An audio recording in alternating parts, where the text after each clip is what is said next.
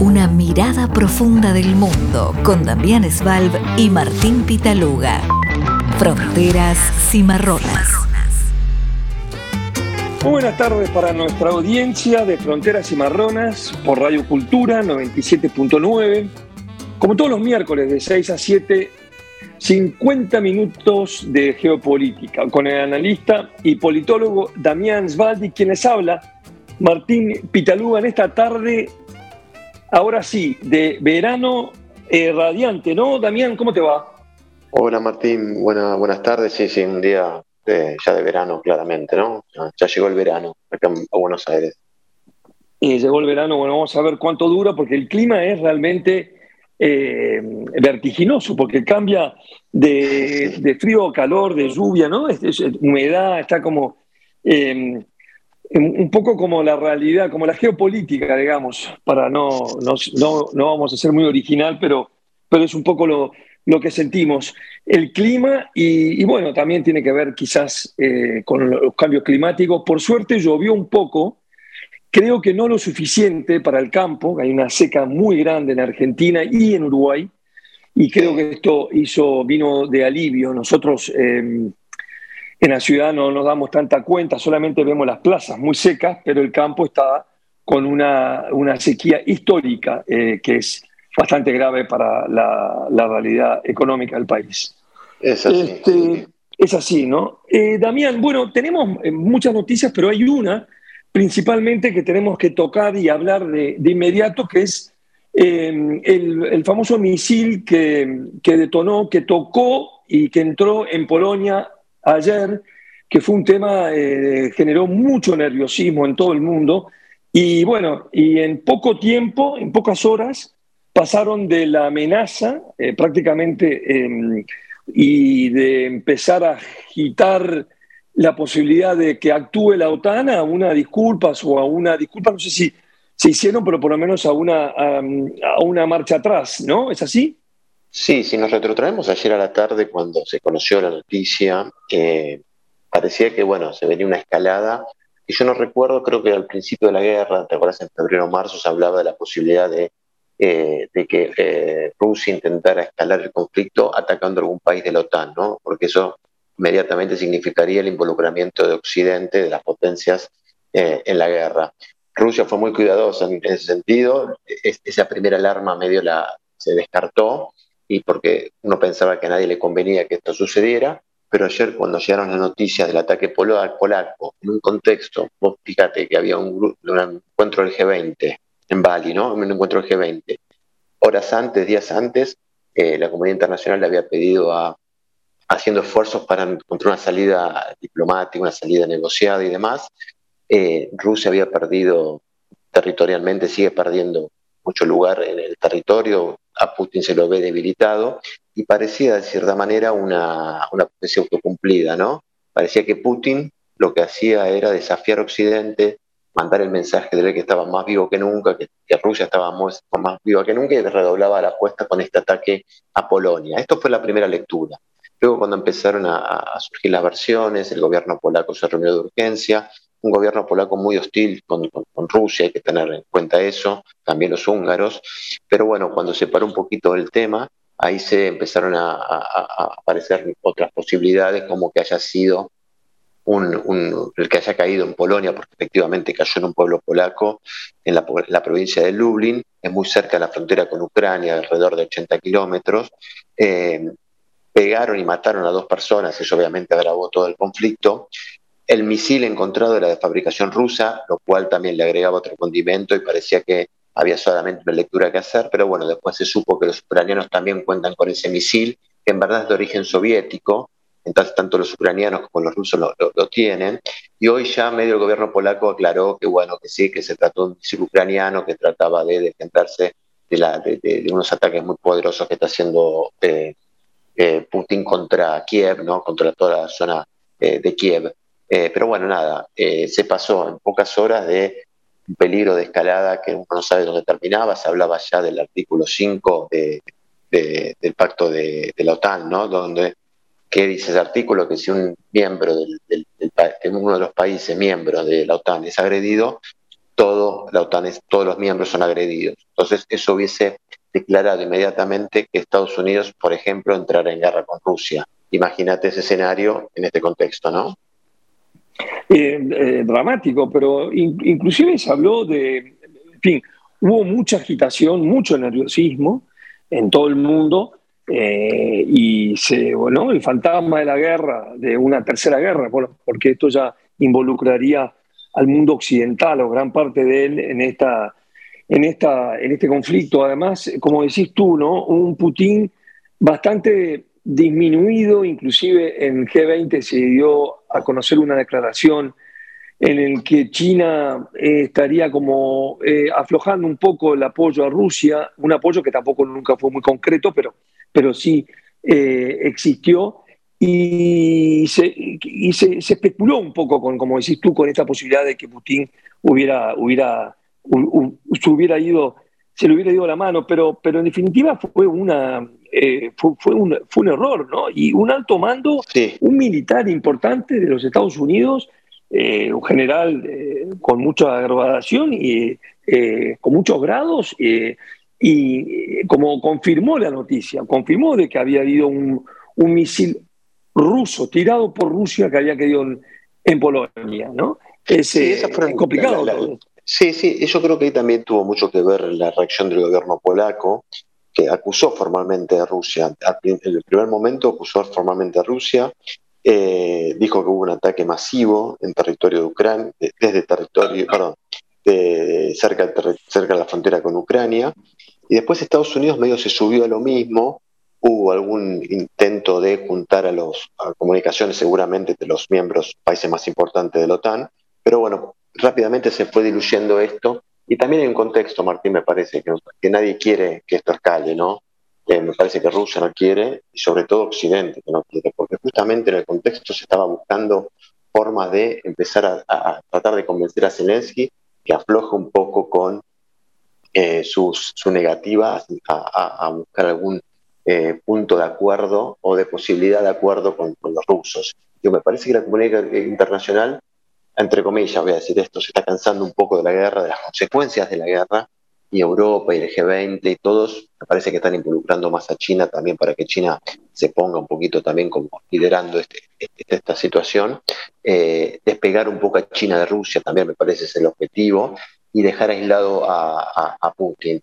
Eh, y Putin, digo, tampoco es, digo, sabe muy bien que él no puede, en Rusia, por más que tenga todo el poder, nadie le va a permitir hacer locuras y hacer cosas que, eh, Dios, que, que Rusia se suicide por Putin. Es decir, nadie en Rusia se va a suicidar por Putin, eh, así que me parece que eh, se trató un incidente, algo no querido, algo no, no, planeado, pero me parece que da la sensación de lo delicado que está todo el escenario internacional. ¿no? Y de nuevo, Martín, la guerra, obviamente, porque la, pérdida de territorio de Gerson de, Rusia, cómo lo suple Putin, bombardeando prácticamente, hizo un bombardeo estas últimas 24 horas muy fuerte sobre Kiev, Kiev está absolutamente, prácticamente sin luz hace horas, hace días. Eh, me parece que ahí está de vuelta reforzando un poco la estrategia de, Putin, ¿no? Que es eh, la extorsión energética, ¿no? Claro, retirarse por un lado en lo territorio, en el territorial como de Gerson y toda esa zona, pero mandó, creo que entre ayer y antes de ayer, más de 100 eh, misiles, ¿no? fueron, fueron bombardeado, fue bombardeado Ucrania de una manera muy violenta, como decís. Con respecto a la, posibil, la posibilidad de una paz que, hemos hablado y que se ha hablado, por ejemplo, en el G20, ahora reunidos en, creo que ya terminó, no sé si terminó ya en Indonesia, en, Bali, el G20. mañana o el viernes termina. mañana termina. Eh, China e India manifestaron en la cumbre eh, una, una búsqueda diplomática la guerra, fue clara, las palabras fueron claras y contundentes, pero sin embargo los países occidentales, bueno, sobre todo Europa y Estados Unidos, mantienen y consideran que esa decisión corresponde a, a, que, la tome, que la tome Ucrania, Zelensky. O sea que es un poco una formalidad diplomática, podríamos decir, porque por detrás existe una presión de Estados Unidos para que Zelensky negocie, ¿no? Absolutamente. Eh, y yo te voy a decir, hubo versiones muy fuertes de que el canciller Lavrov, el canciller ruso, se reunió tres o cuatro oportunidades con altos funcionarios de Estados Unidos, eh, que estuvo en Nueva York y después en Washington, y que Rusia, Putin estaría dispuesto, obviamente no lo van a hacer públicamente, a encontrar una salida diplomática a toda esta situación, una salida política. Eh, pero me parece que eh, Zelensky todavía se está poniendo muy duro, le vino bien el triunfo, por, perdón, mejor dicho, el, no triunfo republicano, eh, o contundente republicano, eh, porque él cree que los demócratas son más proclives a, seguir dándole asistencia militar, pero me parece que el mundo, ya los alemanes ya lo han demostrado, Macron lo mismo, hay un mundo, me parece que tratando de buscar la distensión, ¿no? vos fíjate después si querés hablamos, pero también el acercamiento a Venezuela, me parece que el mundo, Los, los, problemas económicos y las repercusiones que genera esta guerra ha, ha llegado a un punto de hartazgo, ¿no? y, son varios los caminos. Yo creo que Zelensky no va, a tener que replantear su posicionamiento y van a tener que encontrar de manera inteligente un punto de eh, correr un poco las pretensiones, ¿no? la línea de pretensiones, hasta dónde puede aceptar digo, esto. Obviamente Zelensky está malentonado por los triunfos militares, se han malentonado por el apoyo, pero me parece que el mundo no, puede seguir así o, prescindir de, de Rusia, ¿no? El apoyo que, tuvo Zelensky, que tuvo Ucrania, fue, un apoyo que no fue previsto, ni por supuesto Rusia de ninguna, eso por supuesto, pero todo, todo el mundo fue sorprendido por la magnitud, sobre todo con la que Estados Unidos apoyó, eh, apoyó a, Ucrania, ¿no? Eso me sorprendió. Porque siempre, siempre se pensó y se vuelve a, trabajar, en, a, confirmar que el verdadero enemigo de Estados Unidos, o por lo menos enemigo, rival, es China y no Rusia, ¿no? Y eso es un poco lo que se trató en el G20, que fue bastante, el G20 fue muy, fue una reunión muy cordial eventualmente, ¿no? Se puede decir así, ¿no? Y ahí, y ahí Martín Biden y, Xi Jinping estuvieron cara a cara después de, creo que la segunda vez que están cara a cara, obviamente, eh, fue en el marco de la, del G20. Eh, eh, perdón, es el primer encuentro desde que Biden llegó a la Casa Blanca. Imagínate lo, eh, fueron, eh, creo que se encontraron siendo vicepresidente Biden, pero nunca como presidente, ¿no? Y según, a ver, la agenda oficial era, hablaba del cambio climático, seguridad alimentaria, pero también se habló de Taiwán, eso es lo que dice la prensa, se habló de la invasión rusa a Ucrania, y también, según dice la prensa, sobre todo de Estados Unidos, se pidió explicaciones por los derechos humanos en China eh, a ver, como vos decís, la tensión Washington-Beijing es lo más importante en el ámbito internacional. Eh, hay, hay, tensiones que tienen que ver con lo comercial, sobre todo la producción de chips electrónicos, que ha, pegado fuerte en la industria china. Eh, los ejercicios militares chinos en aguas, bueno, cerca de Taiwán. La visita de Pelosi, te acordarás, hace unos meses también generó mucha, mucho ruido. Así todo, salieron de la reunión, los, norteamericanos dijeron que había interés en reactivar las relaciones, la cooperación bilateral, eh, que no cree que haya un ataque eh, eh, a, Beijing. así que digo, me parece que, eso es lo más, lo, más destacable, que, esa es la, lucha principal, ¿no? Y es interesante, Damián, eh, la lectura esta que tú haces de lo que fue el, G20 en Indonesia, es que los dos líderes salieron fortalecidos. Los dos principales líderes, Biden por el lado democrático, por las midterms que fueron eh, también sorpresivamente favorables al Partido Demócrata que mantiene el, el, Senado y muy probablemente las diferencias sean mínimas en la Cámara de Representantes, lo que fortalece a Biden, inclusive están hablando de la reelección de Biden, aunque es muy difícil, pero se está hablando de esa posibilidad, y de un Xi Jinping y un Xi que también sale fortalecido, no tanto por la democracia, seguramente no por, el lado democrático, pero sí sale fortalecido porque se habla de un Xi por, eh, eh, electo de por vida prácticamente, ¿no? Lo cual le da muchas posibilidades a los dos de sentarse a negociar, de frenar la guerra, que sería lo más importante, y en eso yo creo que están, pero también de bajar los decibeles en la guerra económica, que es la otra que importa, y que en el fondo todo esto también se da porque la crisis alimentaria es el alto riesgo, ¿no? Y eh, eh, es algo que realmente está perjudicando a todo, a todo el mundo. ¿no?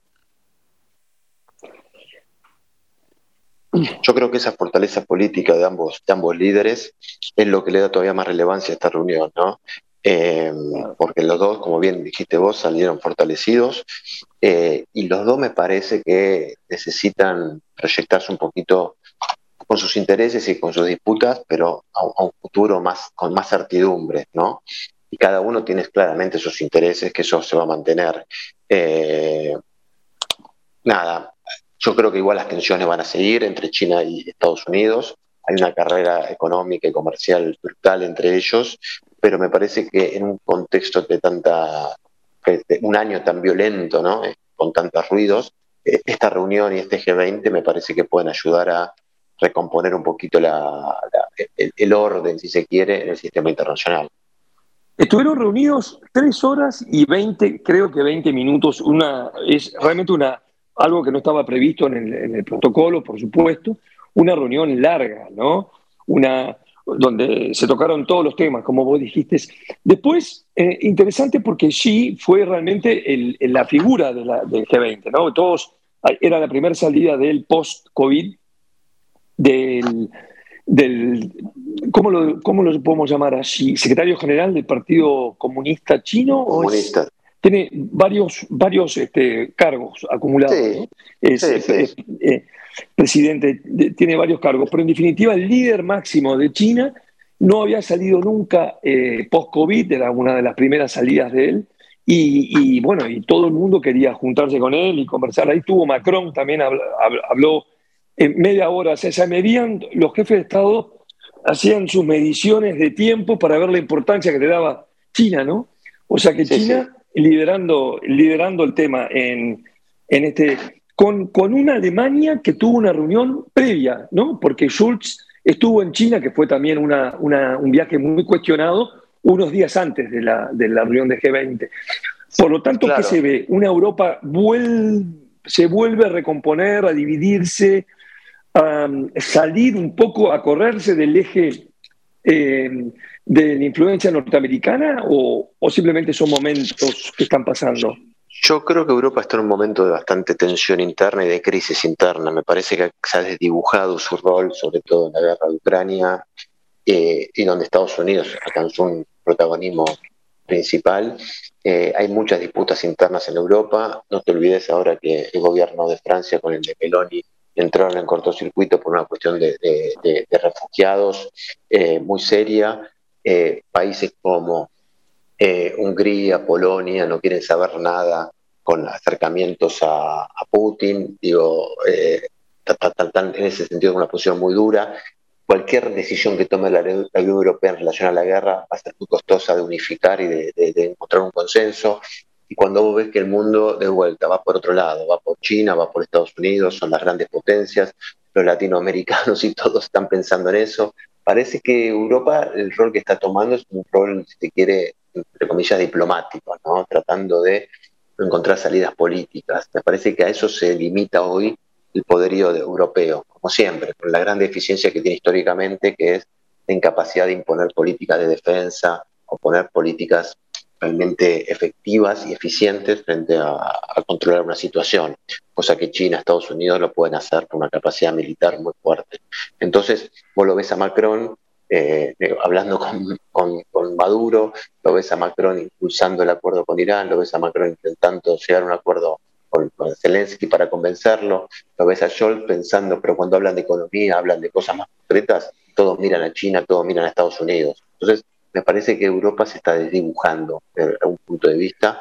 Luego de haber, eh, a principio de año con la guerra, ¿te acordás que habíamos elogiado de cierta manera la, cohesión y la respuesta rápida? Pero me parece que a lo largo de los meses, eh, no, ah, y encima, bueno, atraviesa la crisis del invierno, ¿no? Que hay que ver cómo la supera eso.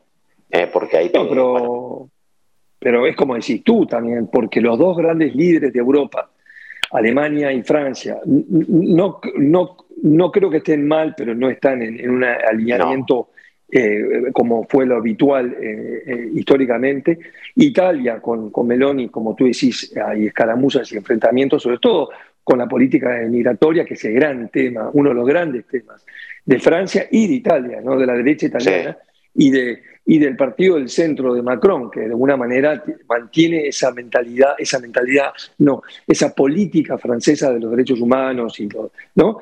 En, en, no mínimo, con, con, muchos problemas. El otro país que no está en la Unión Europea, que es Gran Bretaña, también complicado, con un gobierno recomponiéndose un poco, Sunak, que está empezando, ya por lo menos nadie habla de, de pero con la inflación que llegó esta semana o creo que este mes a 11% se pronosticaba alta, ¿no? Pero ya pasó el, eh, eh el, el, 10%, estamos en, eh, un 11% con, con una movimientos de huelgas como nunca antes, como de los años 70 no había. En fin, todo ese, toda esa situación eh, europea, como tú dices, la crisis, la crisis energética, el invierno que está empezando ahora y todos los costos de la energía, es algo que, que en, de alguna manera debilita grande, ¿no? en, grande el tema, ¿no? Sí, vos ahora que lo nombraste, eh, Asuna, que él también se juntó con Xi Jinping, digo, ahí, ahí, vos la centralidad de lo que es China, ¿no? Eh, sí. Entonces, y también yo creo que hay un esfuerzo en Europa de despegar un poco a China de Rusia, lo que menos le conviene a, Europa y al mundo en general, ¿no? Que, se peguen, ¿no? Que, que, que Putin pegar a, China.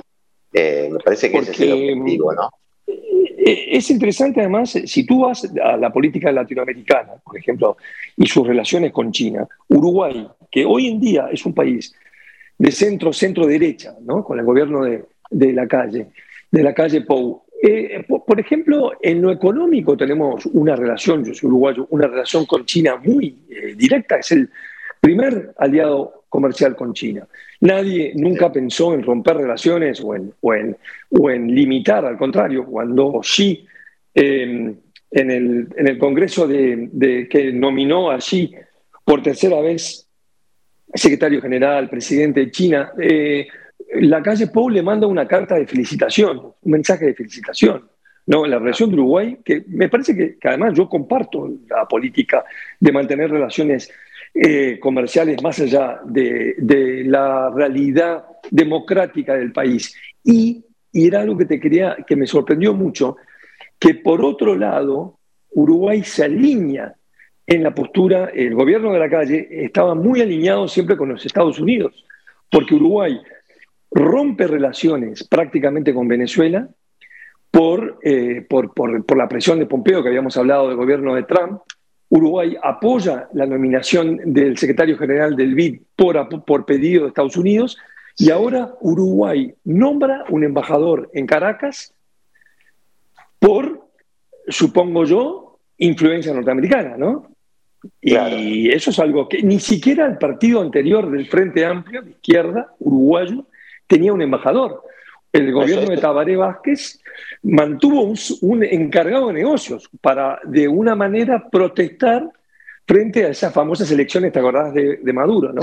Claro, bueno, es, muy interesante esto, Martín, que estás diciendo y muestra el reordenamiento que también la guerra con Ucrania generó y el reposicionamiento de Venezuela. Hubo una reunión, te acordás, hace pocos días entre Petro y Alberto Fernández, eh, apoyada por Estados Unidos, y ahora con el dato que vos decís, ¿no? Como intentar generar algún tipo de mecanismo para que haya elecciones nuevamente en Venezuela, elecciones libres, transparentes, eh, controladas y demás.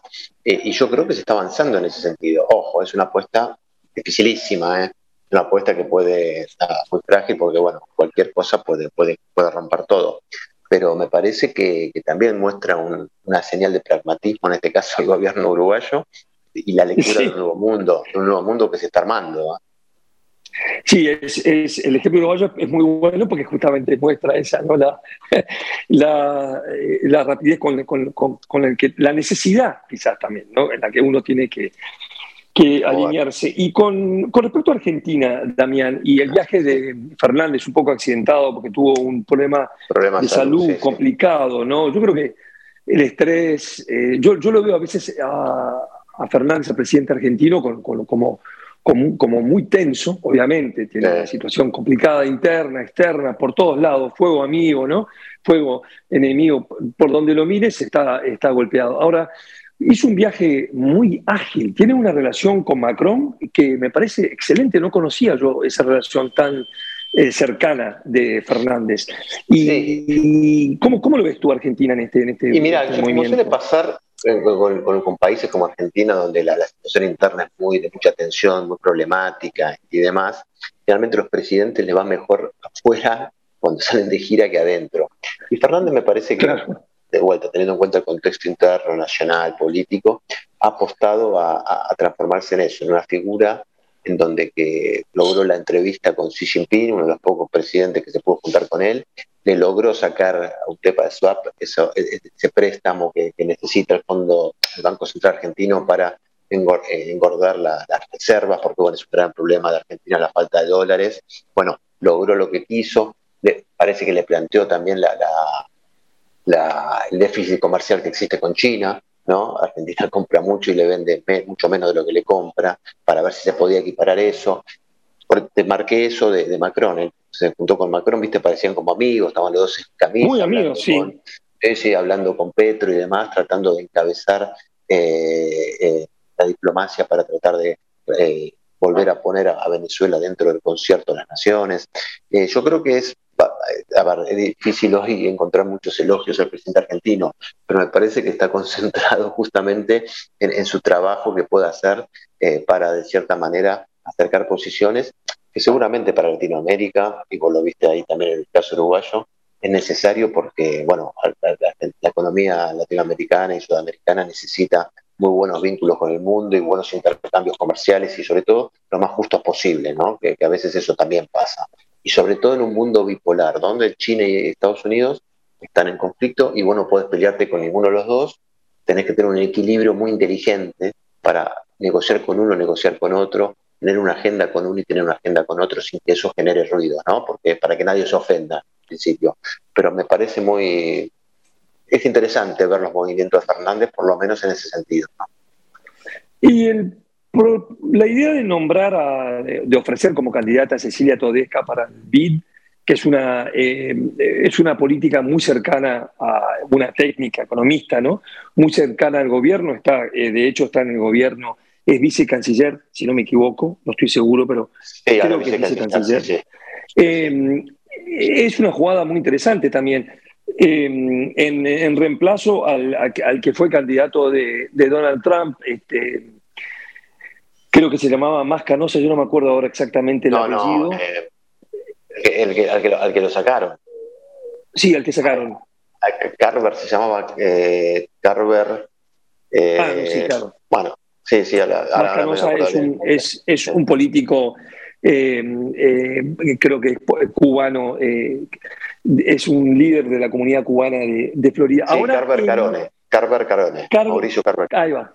Sí, que lo sacaron. que lo echaron por, por denuncia de, no sé si temas de acoso o algo parecido, ¿no? Sí, de acoso, que está bastante de moda, porque también al, al secretario general de la OEA lo están acorralando con un tema parecido. Eh, ah. más que de acoso, de favoritismo, ¿no? Pero siempre con el lado de las mujeres y del... Y, también este, hay, hay, hay varios... Eh, hay varias situaciones complicadas con el tema de eso. ¿no? Carón, entró por, ¿te acordás que Gustavo, Gustavo Vélez había sido el candidato, había sido propuesto por Argentina, y ahora la, América del Sur, tanto Brasil eh, postuló uno, Argentina postuló a alguien, creo que también México, ahí en América, en América Latina no hubo un acuerdo para ver quién, podía ser, pero bueno, se verá a ver cómo, termina. Hay que ver a quién apoya Estados Unidos, ¿no? Yo creo que ahí está el candidato, ¿no? Está siempre México tiene uno, Brasil, no sé si el candidato que propone Brasil, obviamente es el candidato de, de Jair Bolsonaro, por lo tanto va a ser difícil. dicen que era de Jair Bolsonaro, pero que tiene el apoyo de Alckmin, eh, pero bueno, ah. es un funcionario ah. del FMI, ahora no me recuerdo el nombre. Está bien. Entonces no está politizado. Eso, ojo, por ahí puede ser. Sí, a Lula no le gusta mucho, pero parece que tiene apoyo de Admin y entonces, bueno, nada, me parece que ahí... Puede ser porque mm, en este momento, bueno, pues a Lula le, puede, le, sirve un poco darle la imagen esa, que es un poco lo que hablamos siempre, ¿no? De Brasil. Y entonces, eh, bueno, es, es interesante que, esta mujer, que sería una, que no, no, sé si me equivoco, pero creo que sería la primera vez que se elige una mujer en el puesto, en un puesto como, como tan importante como es el BID, ¿no? Sí, nunca, hubo, eh, nunca hubo. Fronteras Cimarronas, con Martín Pitaluga y Damián Svalb. Zoom Internacional, portal de noticias de política internacional. Desde 2016 acercamos al lector los principales acontecimientos mundiales de una manera sencilla y accesible, proponiendo un doble enfoque, seguimiento analítico de los acontecimientos y asistencia para comprenderlos a través de nuestros servicios de consultoría. A diario, nuestros contenidos llegan al público en general, periodistas y líderes de opinión de diversos ámbitos de Argentina y de toda América Latina. Conocenos a través de nuestras redes sociales o en nuestra página web zoominternacional.com. Zoom Internacional. Zoom Internacional. Lo que pasa en el mundo. Volvemos entonces con, con Fronteras Cimarronas en esta calurosísima tarde porteña, pero bueno, es como debe ser, es, es el clima que debe ser. Acabamos de escuchar a este gran músico uruguayo que murió hace unos años, Gustavo Pena lo daban El Príncipe, un músico de ah, culto, poco conocido. No, muy bueno, te lo recomiendo, Damián. Eh, es, un tipo eh, eh, muy influyente en la música uruguaya. Influyó mucho a músicos como Jaime Ross y una cantidad como, como Rada, como Negro Rada, todos esos. Este, este, poco conocido, ¿no? Como suele pasar con estos músicos, hasta que, bueno, a veces surgen. Quería ponerlo hoy ahí ya se acerca a fin de año y, viste cómo es, ¿no? Empieza, empieza el mundial y me pongo, me pongo la camiseta uruguaya también. Está muy bien, está muy bien. Espero que no haya problema.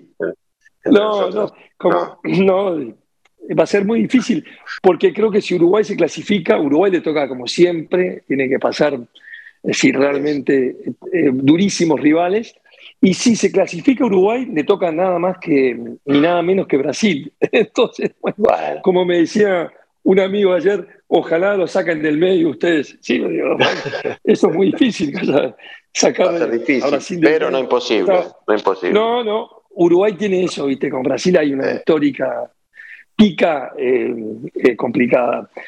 Damián, si te parece bien, nos vamos a, Estados Unidos, a, lo que fue la presentación de eh, Donald Trump, muy hablada, muy comentada, ¿no? Eh, ¿cómo, ¿cómo, fue que.? Sí, él, él, verdad se, hablaba de que lo iba a hacer, eh, iba a esperar los resultados de las elecciones y a partir de eso, eso le iba a dar un impulso con sus candidatos ganando en la mayoría de los casos. Bueno, pero no le fue así, los candidatos de él no le fue para nada bien. Sin embargo, ayer en su residencia de Miami confirmó que competirá para ser candidato republicano para 2024. Eh, ¿Qué hizo? ¿Cómo lo presentó? Destacó sus logros de gestión, eh, minimizó los errores cometidos, errores entre comillas, ¿no? En la pandemia, hizo lo que más sabe hacer y más le gusta, que es criticar duramente a Biden, no solo el aspecto político de su gestión, sino de manera personal. Eh, volvió a burlarse de él, volvió a hablar de esto de, que, se quedaba dormido,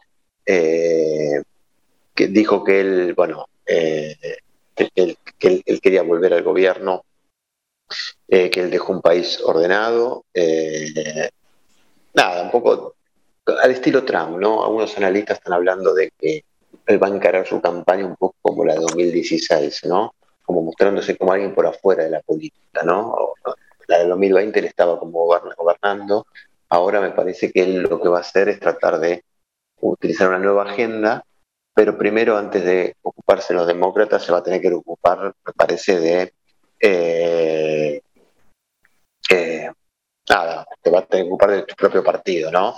Eh, por eso ayer también habló de él de un país en crecimiento, que no tenía conflictos internacionales, cosa que es verdad, ¿no? Pero bueno, dijo que él con China había puesto que, claramente le estaba él cuando era gobierno controlaba los, ganaba la, la, la, con China.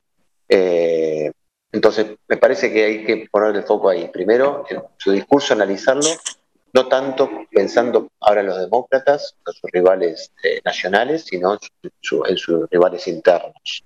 Eh, porque él viene de perder sus candidatos, perdieron peo, ¿no? perdieron, no, perdieron. y le había apostado a esos la propuesta, la marea roja, que se habla para, para los que no conocen, los que no saben, la marea roja, el Partido Rojo en Estados Unidos es el Partido Republicano y, los, azules son los demócratas. Se divide siempre ¿no? en los colores.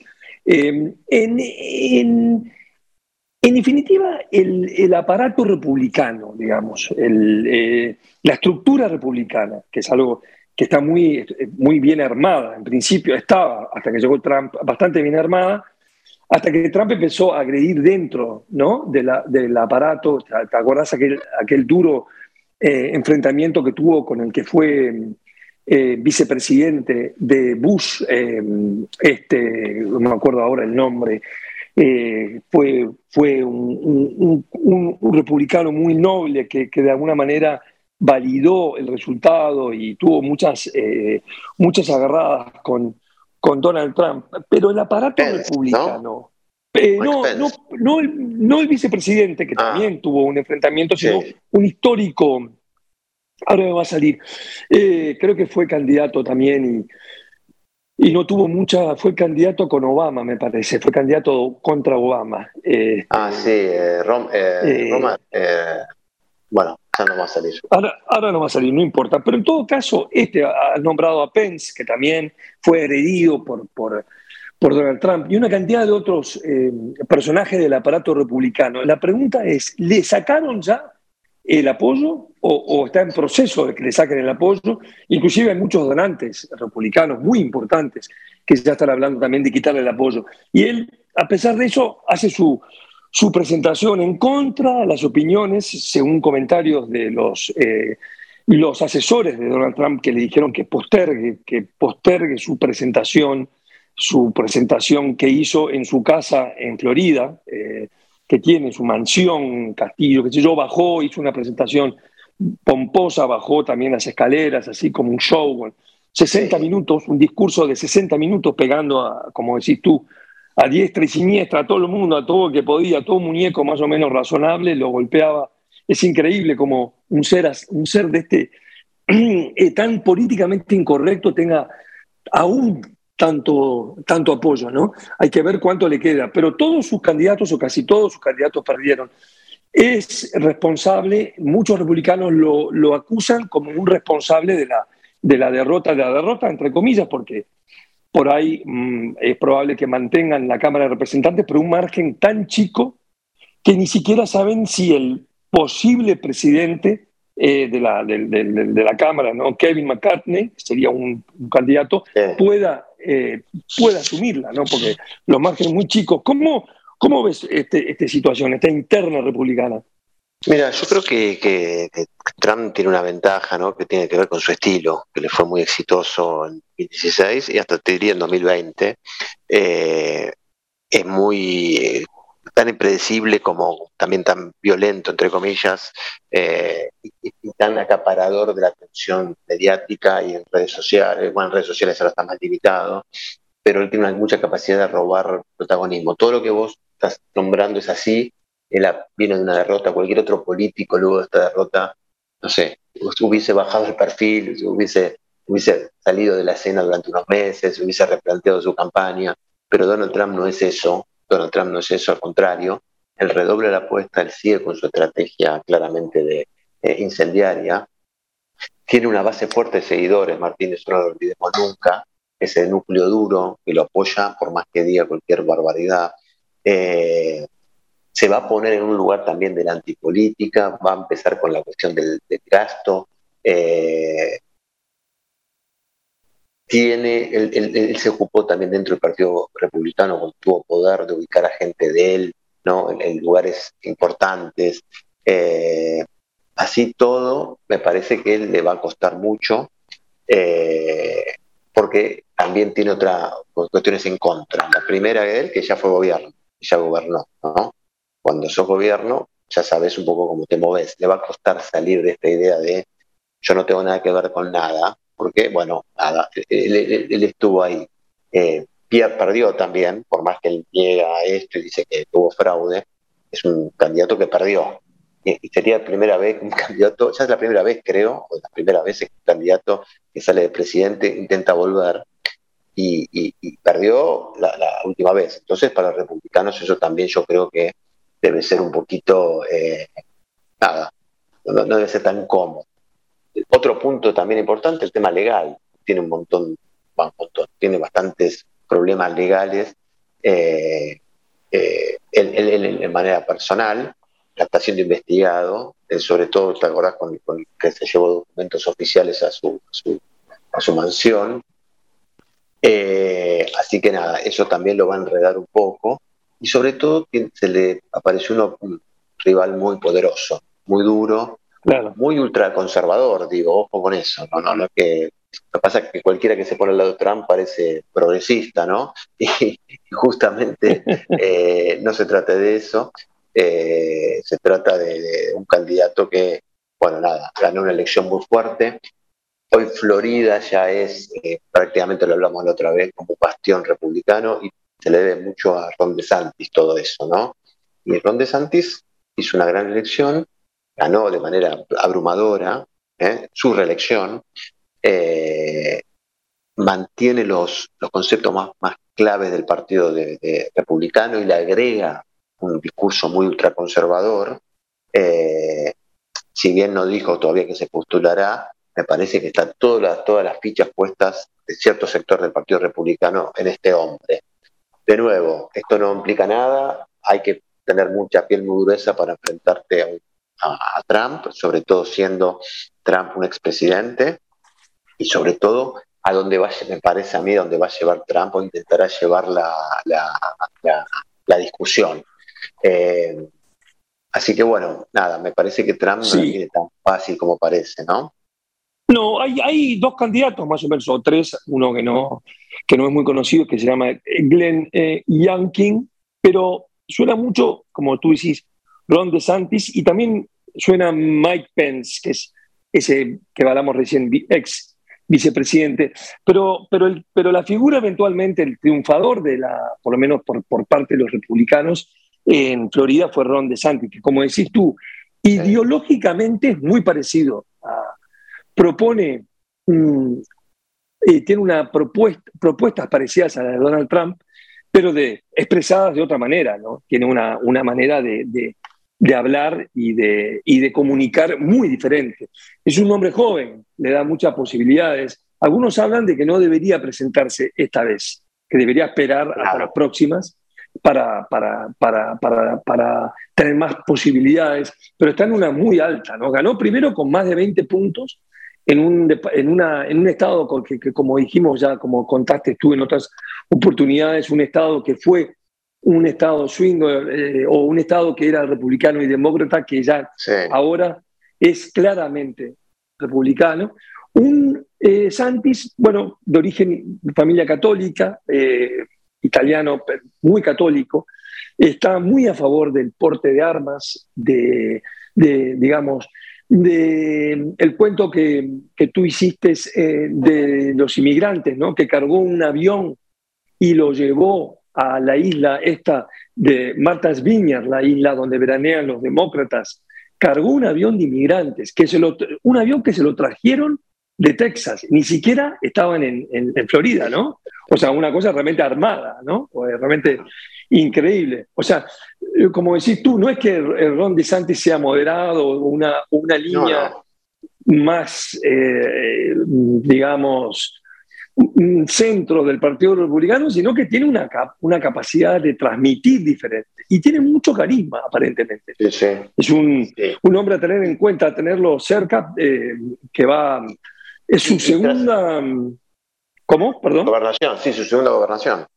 Su segunda gobernación fue de representante, eh, creo que una o dos veces, y, y nada, tiene, tiene, eh, tiene una una posibilidad muy grandes, hay que ver. Son dos años importantes estos, ¿no? Pueden pasar muchas cosas en el, en el medio. Sí, por, eso te digo, hubo, se, trascendieron algunas encuestas internas del Partido Republicano donde lo, lo, marcan, a, ponen a DeSantis eh, un poquito por arriba de Trump en popularidad dentro del, partido, de los que votan, ¿no? Viste, vos ahí las, las, primarias se van por, por, todas las, por todos los estados y se van votando y algunos estados en esos estados donde Santos aparece muy bien posicionado. Pero bueno, como vos decís, falta mucho.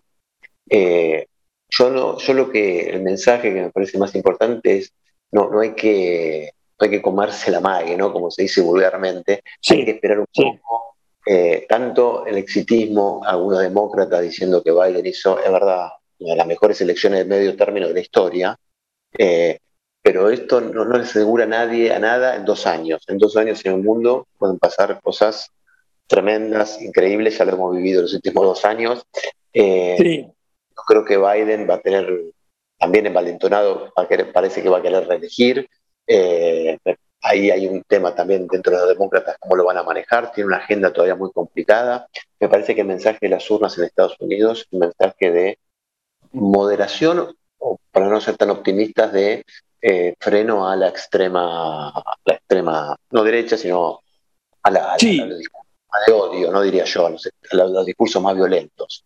Eh, Al supremacismo, ¿no? Esa figura creo que, que estaba trepando mucho. Sí, esos electores, ¿no? El 10-20% de los votos que uno puede pensar que definen la elección, en este caso dijeron, bueno, acá llegamos. Ahora, lo que puede pasar de acá a dos años cuando se vote presidente es otra cosa, falta mucho. Como siempre decimos, Martín, no subestimemos a, no hay que subestimar a Donald Trump, porque eh, no, no, no, sería el peor, error. Por eso. Y tampoco me parece, lo de Biden fue muy importante, digo, los demócratas han, conseguido retener el Senado, algo impensable, ya importantísimo.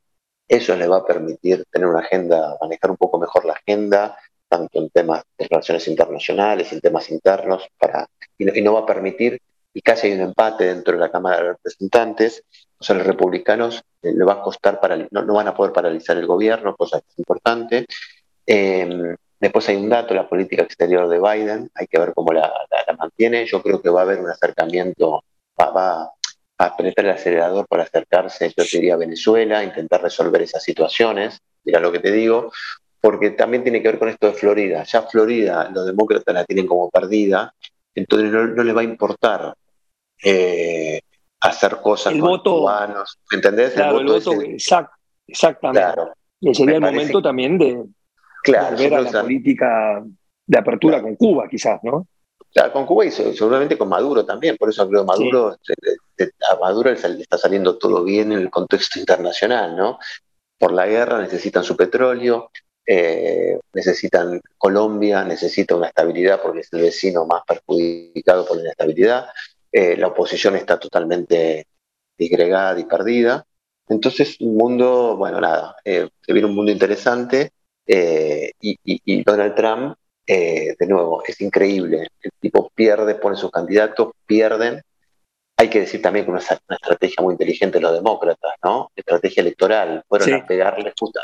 Remarcaron el, extremismo de estos candidatos y eso hizo que mucha gente dejara de votarlo. Eso está muy interesante, los análisis de opinión pública, cómo la campaña fue enfocada sobre eso y eso hizo que muchos dijeron, che, es, mucho, me gusta Trump, todo, pero a estos muchachos se les va la mano.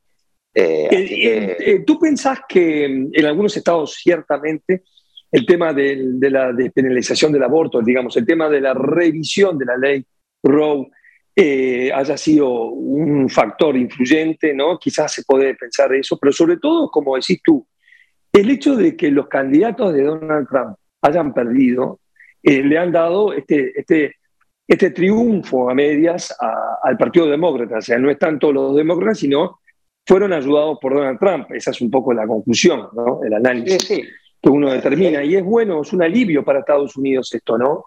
Para por lo menos un cierto.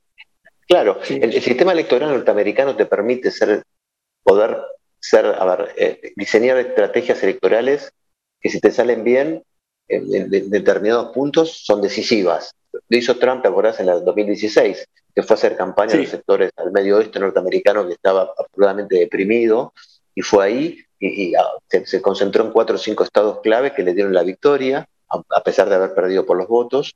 Y me parece que ahora los, demócratas, los, que diseñaron la campaña, dijeron, che, ataquemos a estos tipos, vamos a decirles, a mostrarles lo que son, a exponerlos, y creo que eso funcionó también. Y el tema del aborto me parece que estaba metido en todo eso. ¿eh? Me parece Estaba dentro de la...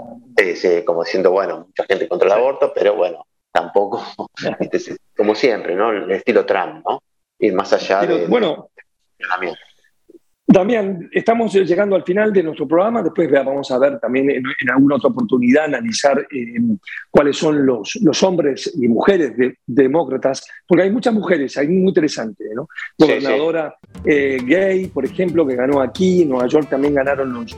bueno, Nueva York es un, es un estado demócrata, pero digamos, hubieron muchos triunfos significativos de figuras que pueden llegar a crecer y que no son muy conocidas. Eh, Damián, si te parece bien, bueno, entonces nos vemos la semana que viene. Muchas gracias siempre. Abrazo eh, grande, Martín. abrazo grande y bueno, muchas gracias a Jorge, Jorge Cabrera, nuestro operador de lujo hoy en eh, Fronteras y Marronas. Un saludo muy cordial a nuestra audiencia. Fronteras y Marronas con Martín Pitaluga y Damián Svalb.